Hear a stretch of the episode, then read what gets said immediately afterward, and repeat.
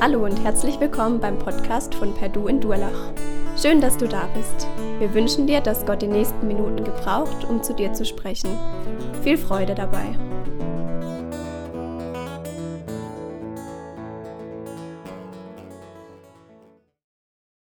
Ja, wir Deutschen ähm, sind so gefühlt das Land mit vielen Sprichwörtern. Also ich weiß nicht, ob ihr so Leute kennt, die haben für jedes irgend oder für jede Situation irgendwie ein passendes Sprich, Sprichwort oder irgendwas parat. Mir geht es so, bei manchen sage ich mir so, okay, ist klar, das stimmt, und manche sind schlichtweg falsch. Also zum Beispiel, den letzten beißen die Hunde. Ich wurde noch nie gebissen, obwohl ich oft der Letzte war. Also muss ich sagen, ist falsch. Und es gibt ein paar, wo ich es nicht weiß, ob die richtig oder falsch sind. Also eins von dem, wo ich es nicht weiß, ist, unverhofft kommt oft. Also wenn ihr Kinder habt oder wie ich, ich arbeite ja viel mit Kids und Jugendlichen zusammen, dann merke ich, es ist echt oft so, dass man nicht rechnen kann mit dem, was als nächstes kommt. Ähm, die haben die verrücktesten Ideen, verrücktesten Vorstellungen und irgendwie ist das oft so total unverhofft. Aber es gibt auch Situationen, da weiß man genau, was kommt. Ein Beispiel. Letzte Woche kriege ich einen Anruf von Fabio. Fabio kenne ich von der Schularbeit. Und er fragt, ob er vorbeikommen kann. Und als ich auflege, denke ich mir, okay, es gibt zwei Gründe, wieso er vorbeikommt. Entweder hat er Hunger oder er muss Sozialstunden machen. Eine der ersten Fragen, die er mir stellte, Micha, hast du was zu essen oder hast du Geld, dass ich mir was kaufen kann? Und wir hatten dann so eine Weile miteinander geredet und kurz bevor er ging, sagte er, sag mal, kann man bei dir eigentlich auch Sozialstunden machen? Nur vorsichtshalber, also ich habe gerade keine, aber ich frage mal. Und dann dachte ich mir, hey, es ist so vorhersehbar manchmal, was passiert. Ähnlich ging es auch einem Lehrer. Also äh, man hat eine Umfrage bei Lehrern gemacht, was sie an ihrem Beruf lieben. Und ein Lehrer hat gesagt, ich liebe es, fünf Minuten zu spät in die Klasse zu kommen. Es ist einfach herrlich, jedes Mal zu sehen, wie sich die Schüler freuen, dass ihr Unterricht ausfällt und dann in die entsetzten Gesichter zu schauen. Also kleiner Tipp für alle angehenden Lehrer. Irgendwie schon mies, oder? Zu zeigen, hey, dass man am längeren Hebel sitzt und der andere gar nichts zu sagen hat. Und manchmal frage ich mich, wenn wir die Bibel lesen oder wenn wir auch jetzt in die Apostelgeschichte reingucken, haben wir da manchmal nicht auch das Gefühl, dass Gott ähnlich drauf ist? Also Sachen, wo Gott eingreift oder was macht, wo wir denken, krass, was er da macht. Und auch jetzt gerade, wenn wir in die Apostelgeschichte schauen, das, was wir die letzten Male gehört haben, dann denke ich mir auch, Manche Sachen haben wir fast schon gerechnet, weil ja Gott versprochen hat, dass die Kirche wachsen wird, dass die Gemeinde zunehmen wird. Aber es passieren auch Dinge, die irgendwie unverhofft kamen. Die Apostelgeschichte erzählt, wie, wie die Kirche wächst, wie Leute zum Glauben kommen. Wir haben es gehört, ähm, dass Leute zum Glauben kommen, wo man es nicht erwartet hat, von Saulus zu Paulus.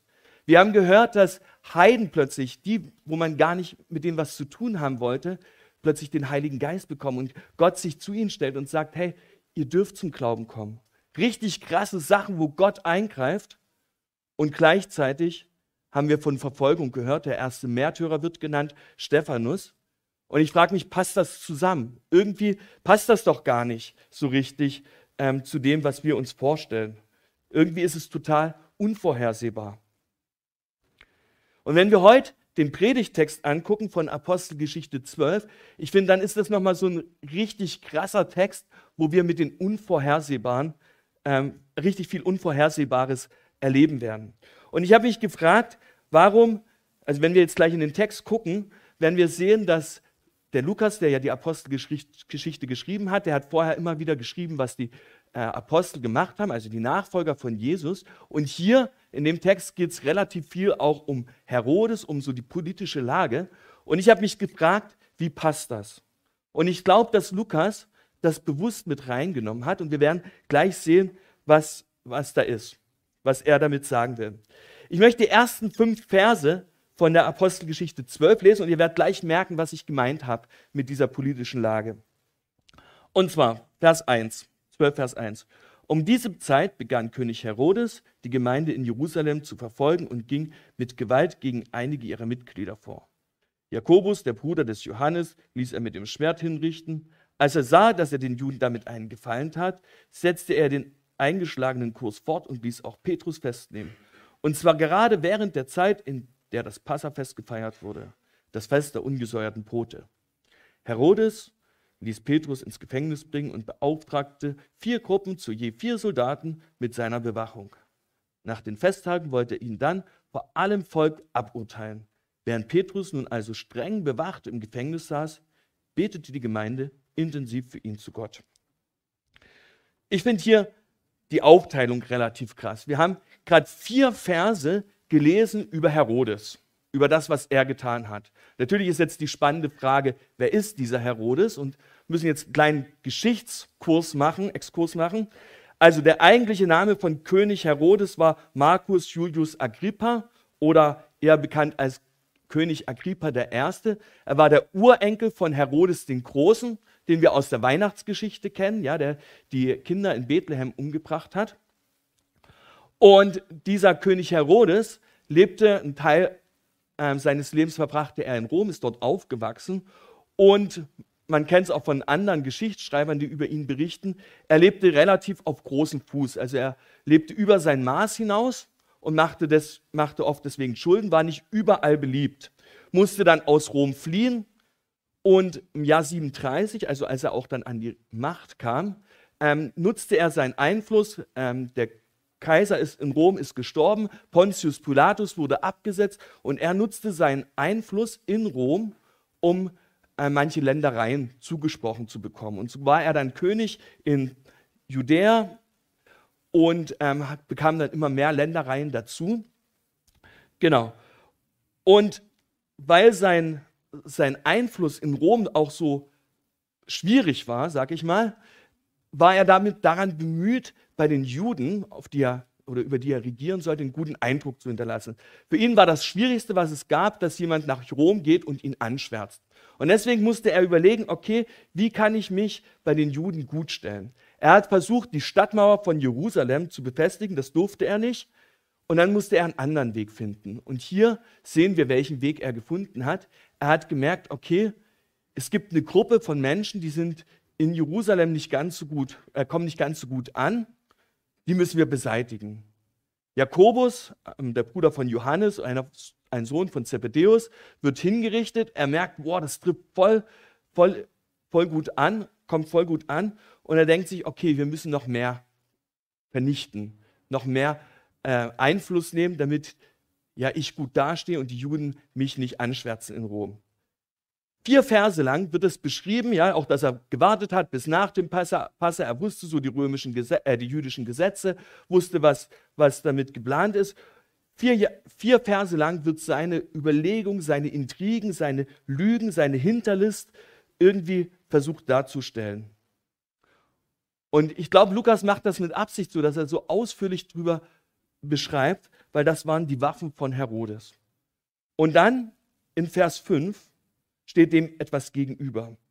Und zwar lesen wir da von Petrus, der im Gefängnis sitzt, und von der Gemeinde, die für ihn betet kommt fast zu nebenläufig rüber, so, okay, ja, da gibt es ja noch jemand, der für ihn betet. Und doch, glaube ich, hat dieses Gebet fatale Auswirkungen gehabt auf Herodes und auf das, was kommt. Und manchmal hat man so das Gefühl, okay, wir machen unsere Überlegung, unsere Pläne, wir haben unsere Vorstellung, wie was laufen muss und vergessen manchmal das Gebet. So, kommt so ganz nebenbei vielleicht so rüber. Und ich finde das krass, bei mich hat das erinnert so an die Geschichte auch von David und Goliath. Ja, der Herodes richtig groß, macht sich Überlegungen, Intrigen, überlegt, wie kann er noch besser ankommen, was kann er alles tun. Seine ganzen menschlichen Vorstellungen, so wie dieser Goliath, super ausgebildet. Und demgegenüber die Christen, die verfolgt werden, die um ihr Leben bangen müssen, die aber beten. Wie der David, der eigentlich als so ein abgebrochener Zwerg den Goliath gegenübertritt. Fast eine Randbemerkung, die hier äh, ja, äh, erwähnt wird, und doch hat es fatale Auswirkungen. Und ich habe festgestellt, oder ich frage mich manchmal, wie ist das denn bei uns? Wir machen doch uns oft auch so Gedanken, okay, wie kann das Leben laufen? Was mache ich als nächstes? Was sind die Pläne? Wie will ich mir was aufbauen? Welche Vorstellungen habe ich? Wir machen richtig viele Gedanken uns, so wie der Herodes.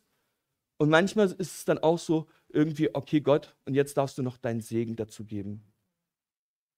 Gott, du musst den Rest machen. Aber ich glaube, dass Lukas das nicht aufzeigen wollte. Die Gemeinde hat gesagt, so Gott muss den Rest machen, sondern ich glaube, hier will er das umdrehen und sagen, hey, die Gemeinde hat eigentlich, den, saß eigentlich an dem längeren Hebel. Sie hat das Wesentliche gemacht und hat nicht Gott erst zum Schluss mit einbezogen, sondern von vornherein. Und ich glaube, das ist so eine Aufforderung für uns, dass wir anfangen, auch Gott in unserem Leben mit reinzunehmen. Gott mit in unsere Pläne hineinzunehmen und nicht nur am Ende zu sagen, Gott, du musst das jetzt absegnen, sondern Gott mit hineinzunehmen und zu sagen, okay Gott, was ist jetzt dran? Was ist dein Wille? Was ist das, was du möchtest? Was möchtest du? Mit welchen Waffen kämpfen wir? Das ist so die erste Frage. Die Gemeinde betet und dann passiert ein richtig krasses Wunder. Ich möchte die nächsten Verse vorlesen und ich, ich lese bis Vers 17, also es ist ein längerer Abschnitt, weil ich finde es so krass, was da alles ähm, drinsteckt. Ich lese Kapitel 12 ab Vers 6. In der Nacht von der Herodes geplanten öffentlichen Verurteilung schläft Petrus zwischen zwei Soldaten, mit je einer Kette an sie gefesselt. Und vor der Tür seiner Zelle waren Posten aufgestellt und hielten Wache. Mit einem Mal stand ein Engel des Herrn in der Zelle und ein helles Licht erfüllte den Raum. Der Engel gab Petrus einen Stoß in die Seite, um ihn zu wecken. Schnell, steh auf, sagte er.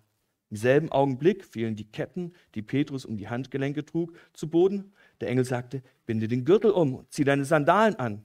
Petrus tat es. Und jetzt wirf den Mantel über und komm mit, sagte der Engel. Petrus folgte ihm nach draußen, allerdings ohne zu wissen, dass er das, was er mit den Engeln erlebte, Wirklichkeit war. Er meinte vielmehr, er hätte eine Vision.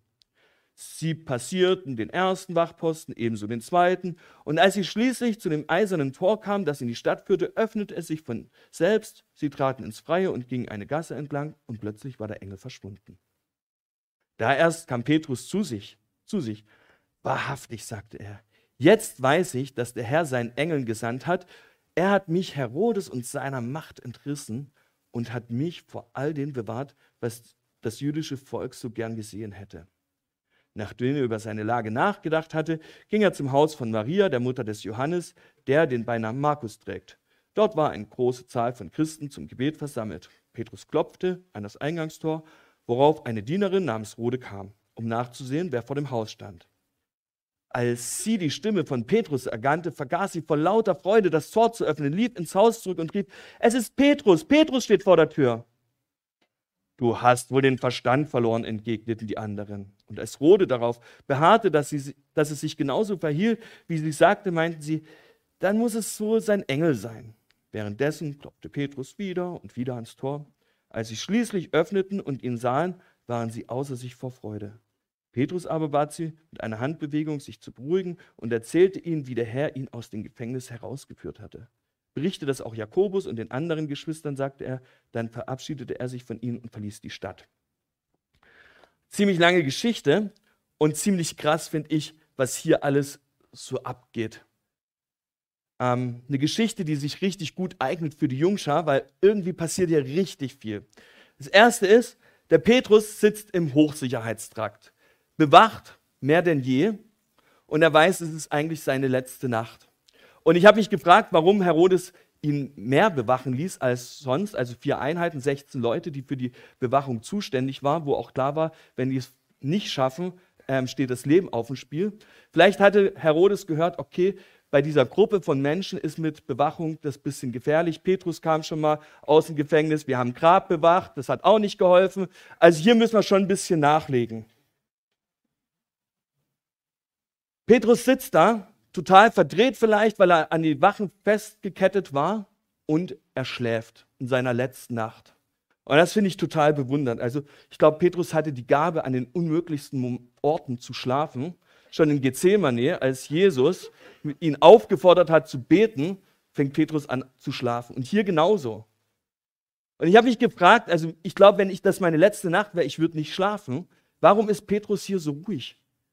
Vielleicht wusste er im Hinterkopf, dass Jesus ihm das schon mal gesagt hat. Hey, du wirst Märtyrertod sterben. In Johannes 21 lesen wir das.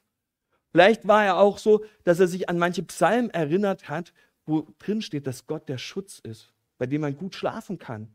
Und vielleicht war er deswegen total ruhig, weil er gesagt hat, hey, was soll's, es steht alles in Gottes Hand.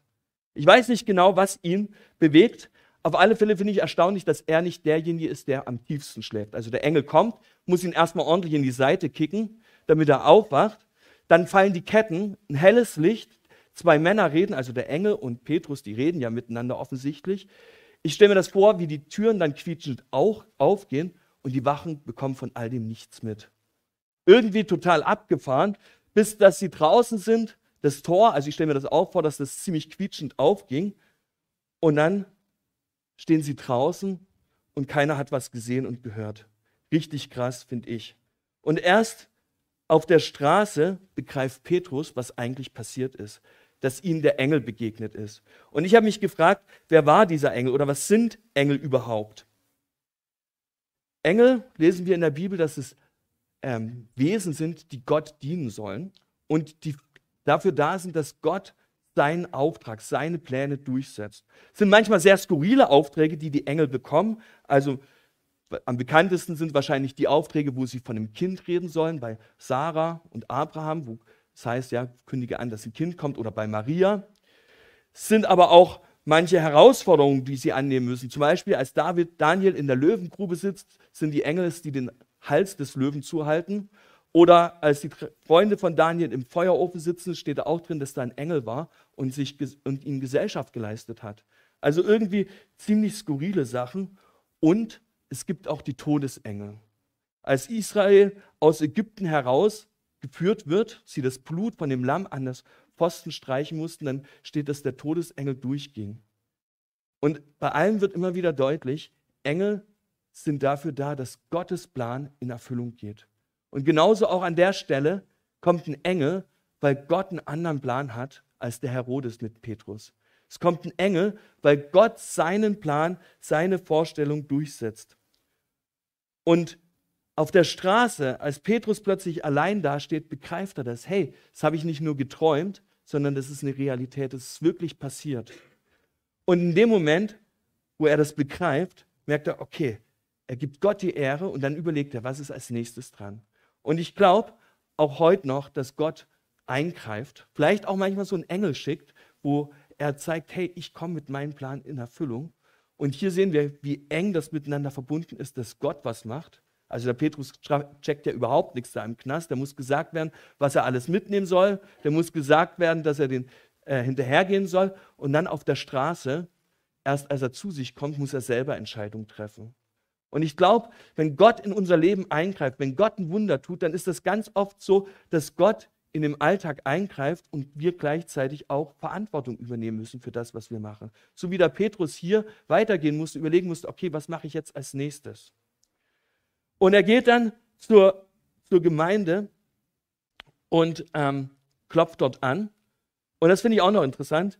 Ähm, ja, als er auf der Straße steht, merkt er, okay, ich kann gar nichts dafür, dass ich rausgekommen bin. Ich habe nicht dafür gesorgt, dass meine Fesseln fallen. Ich habe nicht dafür gesorgt, dass ich irgendwie die Gefängnistüren aufkriege. Ich habe nicht dafür gesorgt, dass die Wächter an meiner Seite schlafen, sondern er sieht, all das hat Gott gemacht. Und er gibt Gott deswegen die Ehre. Er merkt, es ist nicht sein Verdienst, sondern Gottes Verdienst. Und deswegen gibt dir Gott gleich auf der Straße die Ehre, merkt, wow, das ist krass. Und ich glaube, das ist ein göttliches Prinzip, das Gott immer wieder auch uns zeigt.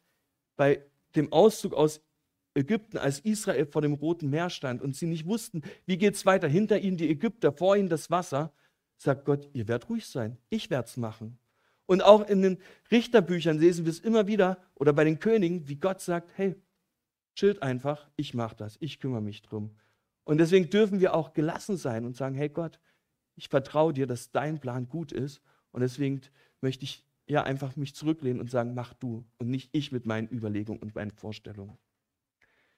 Der Paulus kommt, äh, der Petrus kommt zu der Gemeinde und ich finde es total spannend, wie die Gemeinde darauf reagiert. Also die Sklavin oder die Dienerin kommt an, hört die Stimme, also sie kannte offensichtlich. Petrus geht ganz freudestrahlend rüber und wie so ein kleines Kind springt sie. Ich weiß, draußen steht Petrus, so stelle ich mir das vor. Und keiner reagiert drauf. Man führt erstmal einen Arbeitskreis ein, fängt an zu diskutieren. Okay, da muss es ja irgendwelche logischen Erklärungen dafür geben. Also, Rode, du bist zwar ganz nett, aber mit der Verfolgung in letzter Zeit ich glaube, du hast eine posttraumatische Störung, wir müssen erstmal zum Psychologen gehen, irgend sowas. Ich weiß nicht, was sie alles diskutiert haben und was sie für Erklärungen dafür hatten, aber irgendwie war klar, es muss eine Erklärung dafür geben, dass Petrus aus dem Gefängnis kam. Es muss irgendwie was da sein, wo man merkt, okay, das ist, ja, es ist einfach nicht übernatürlich. Und als, als ihre Argumente auseinander, also ja, verfallen und sie nicht mehr weiter wissen, dann fangen sie an, auch mit abergläubischen Dingen. Okay, äh, wenn, das, wenn wir keine natürliche Erklärung haben, dann ist klar, ein Engel steht vor der Tür. Also Petrus kann das gar nicht sein. Und bei den Juden war es so, dass jeder selber einen Schutzengel hatte. Der konnte auch die Gestalt von der Person, die er beschützen sollte, oder die Stimme annehmen. Aber die Gemeinde rechnet in dem Moment nicht damit, dass Petrus wirklich vor der Tür steht. Sie erwartet einfach nicht, dass wirklich was passiert. Und was macht Petrus? Er klopft und klopft und klopft bis, sie, bis er irgendwann reingelassen wird. Und ich glaube, auch in unserem Leben, wir fragen uns manchmal, warum passiert so wenig? Warum erleben wir nicht wirklich was mit Gott? Warum ist so vieles vorhersehbar? Und ich glaube, manchmal steht Gott bei uns an der Tür und sagt, hey, ich habe doch ein Wunder gerade gemacht. Ich habe doch gerade was geschenkt dir. Du musst nur die Augen aufhalten. Du musst aufhören, das logisch zu erklären, sondern ich habe dich doch gerade hier beschenkt. Und ich glaube, manchmal ist es gut, wenn wir Gott das Anklopfen auch öffnen und sagen, hey, ich will die Wunder sehen. Die kleinen, manchmal sind es wirklich Kleinigkeiten, die ganz schnell übersehen werden, damit er in unser Leben hinein betet, äh, redet. Das andere, was ich mich gefragt habe, ist, wir lesen, dass die Gemeinde betet und ich frage mich, für was hat sie gebetet? Hat sie gebetet, dass es Petrus im Gefängnis gut geht?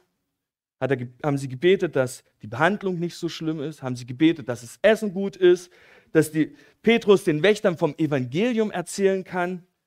Vielleicht haben sie auch gebetet, dass seine Hinrichtung nicht so brutal ist. Ich weiß es nicht, was sie gebetet haben. Vielleicht haben sie auch gebetet, dass Petrus befreit wird.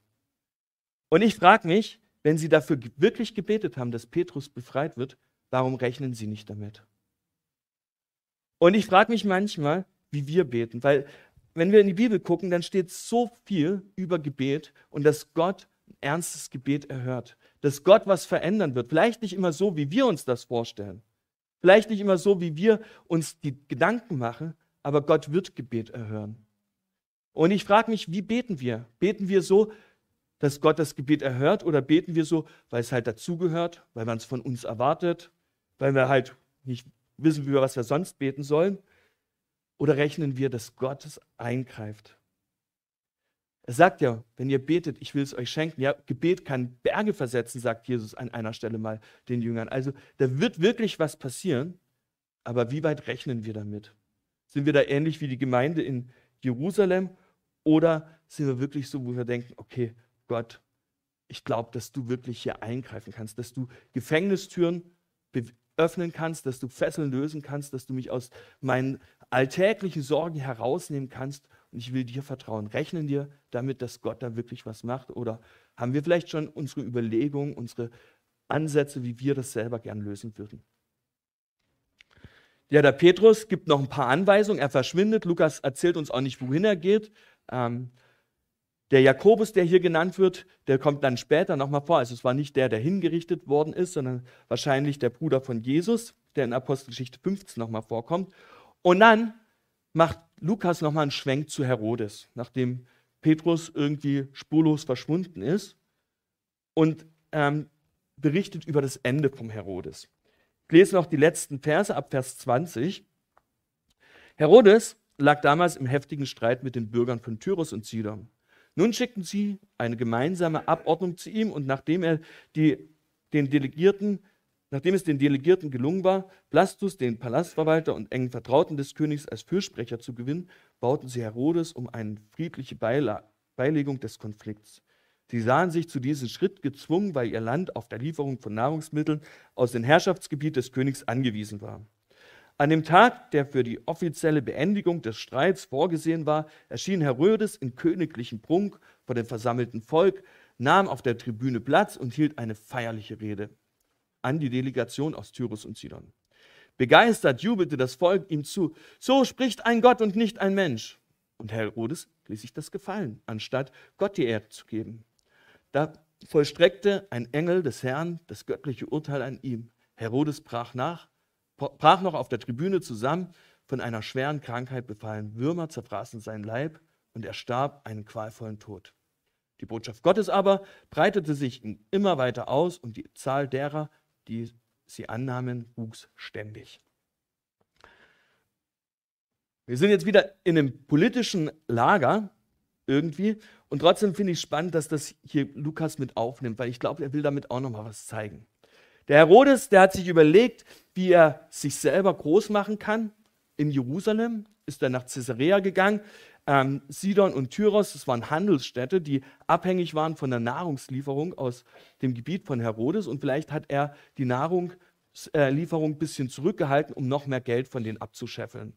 Man weiß es nicht, es sind so ein paar Vermutungen. Auf jeden Fall in Caesarea kommt eine Gesandtschaft, man einigt sich. Und über diese Ereignisse in Caesarea schreibt auch Josephus, ein römischer Geschichtsschreiber. Und er beschreibt es so, dass ähm, alles richtig gut inszeniert war von Herodes. Alles richtig gut geplant, vorbereitet war, dass die Leute ihn als so einen Gott verehren. Er hat sich ein silbernes Kleid angezogen, setzte sich beim Morgen, also bei Sonnenaufgang, auf den Thron und ähm, von dem Sonneneinfall waren die Leute so geblendet und dann hält er die Rede, vielleicht noch so eine ordentliche Bassstimme dabei und dann war klar, boah, hier muss ein Gott reden. Vielleicht war es für die Leute auch nur klar, weil sie sich bei Herodes ein bisschen einschleimen wollte, damit er ihnen noch mehr zu essen gibt. Man weiß es nicht genau. Aber in dem Moment greift wieder Gott ein.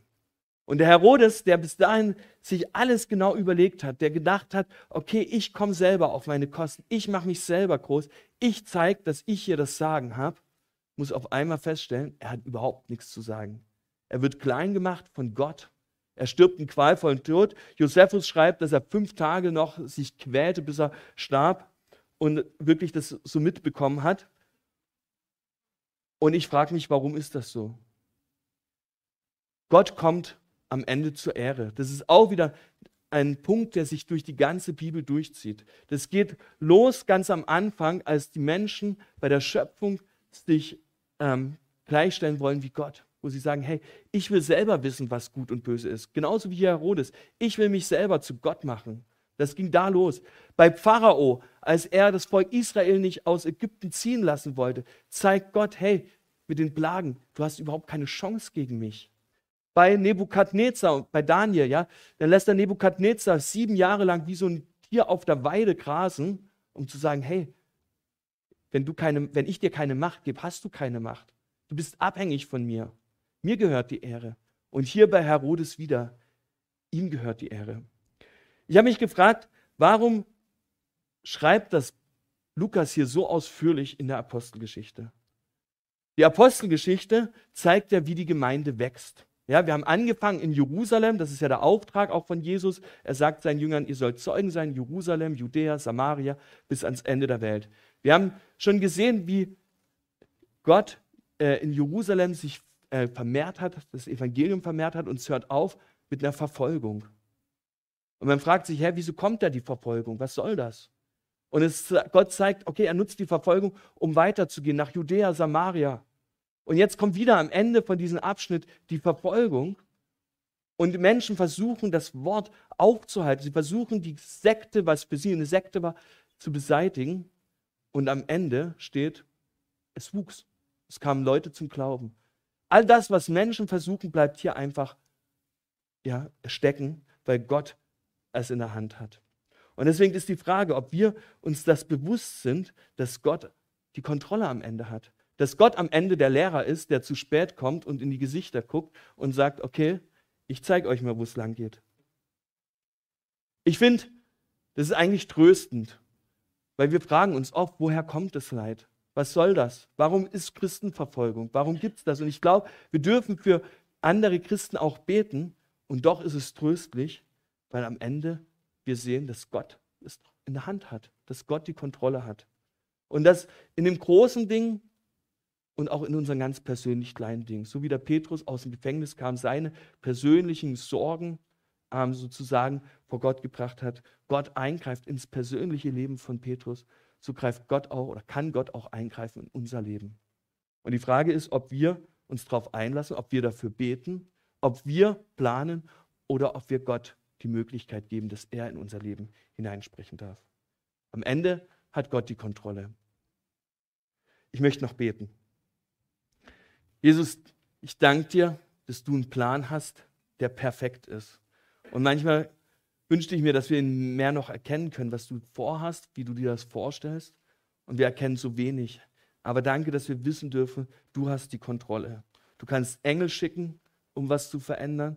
Du kannst Situationen verändern. Du kannst sogar die Mächtigen, die Könige, die, die das Sagen haben, verändern und gebrauchen. Und ich danke dir dafür, dass wir das wissen dürfen, dass du viel, viel größer bist. Und ich bete, dass wir dich viel mehr noch mit einbeziehen, dass uns das viel mehr bewusst ist. Wir beten zum Gott, der es in der Hand hat und der wirklich eingreifen kann. Zeig uns das immer wieder. Und lass uns staunen über die kleinen und großen Wunder, die du in unserem Leben tust. Amen.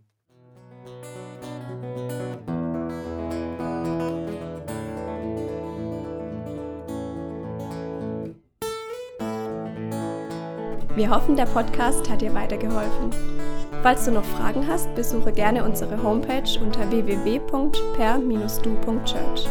Hier findest du alle wichtigen Infos zur Gemeinde und zum Glauben. Tschüss und bis zum nächsten Mal.